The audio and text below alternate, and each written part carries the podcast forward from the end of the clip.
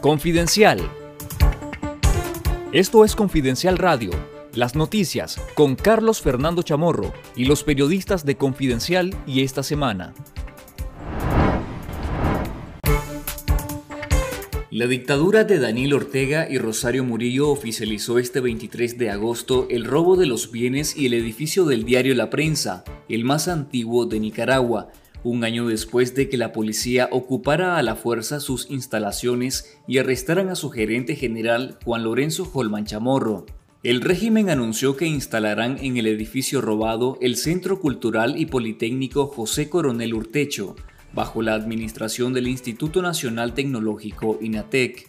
El diario La Prensa, que ahora solo se publica de forma digital, denunció este lunes que operadores del régimen realizaban obras de construcción y trasladaron algunas de las maquinarias y equipos, concretando de esta manera la confiscación ilegal del plantel industrial de la editorial La Prensa.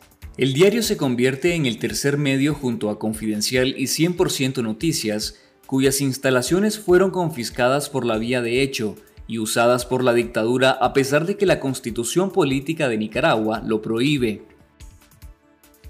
Y aquellos lugares que han sido antros de maquinación de crímenes de lesa humanidad hoy son centros para la profunda espiritualidad, porque la educación para todos, asegurar que tenemos futuros porque somos un pueblo educado, eso es altísima espiritualidad, es cristianismo verdadero.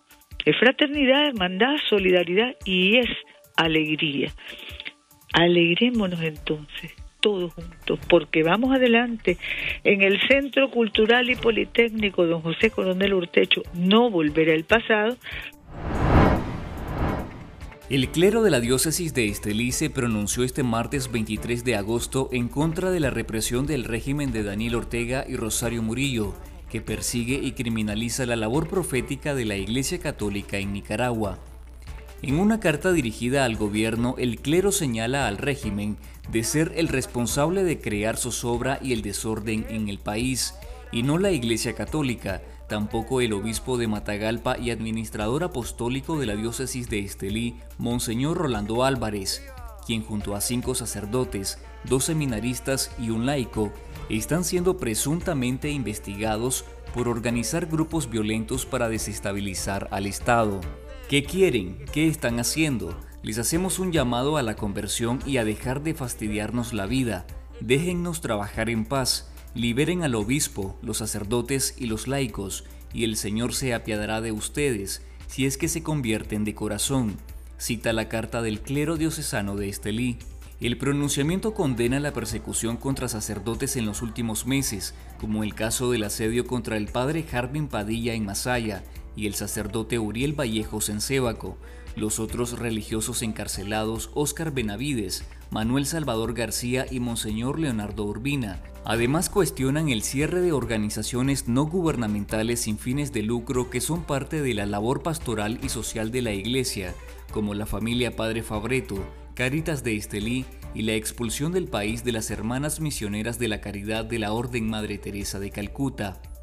Lea la noticia completa en confidencial.digital. La dictadura de Daniel Ortega a través de la Procuraduría General de la República entregó este lunes a la Universidad Nacional Autónoma de Nicaragua el edificio que ocupaba la Organización de los Estados Americanos en Managua. Ramona Rodríguez, rectora de la UNAM y presidenta del Consejo Nacional de Universidades CNU, indicó que en ese edificio funcionará el Centro de Estudios de la Soberanía Nacional o Casa de la Soberanía, que lleva el nombre del fallecido ex canciller nicaragüense Padre Miguel de Escoto Brockman.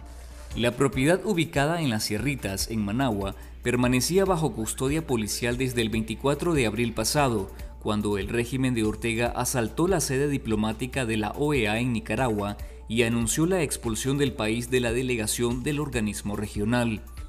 La OEA rentaba el local a las hermanas Luz Marina y María Auxiliadora Navarrete Guevara, quienes no se han referido al asalto y ocupación estatal del edificio.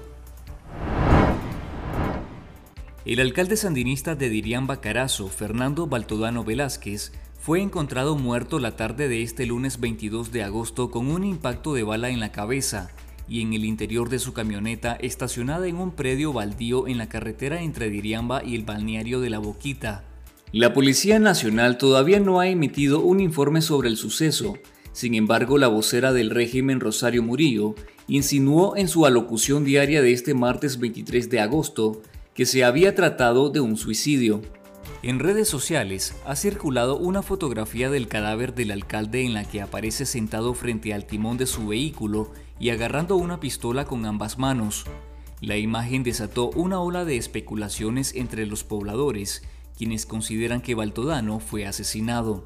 Según el diario La Prensa, la alcaldía de Diriamba fue intervenida la semana pasada por el Instituto Nicaragüense de Fomento Municipal INIFOM por un supuesto problema con unos cheques. Baltodano, de 54 años, estaba al frente de la comuna desde 2013 y se perfilaba como el candidato del Frente Sandinista en las próximas votaciones municipales del 6 de noviembre.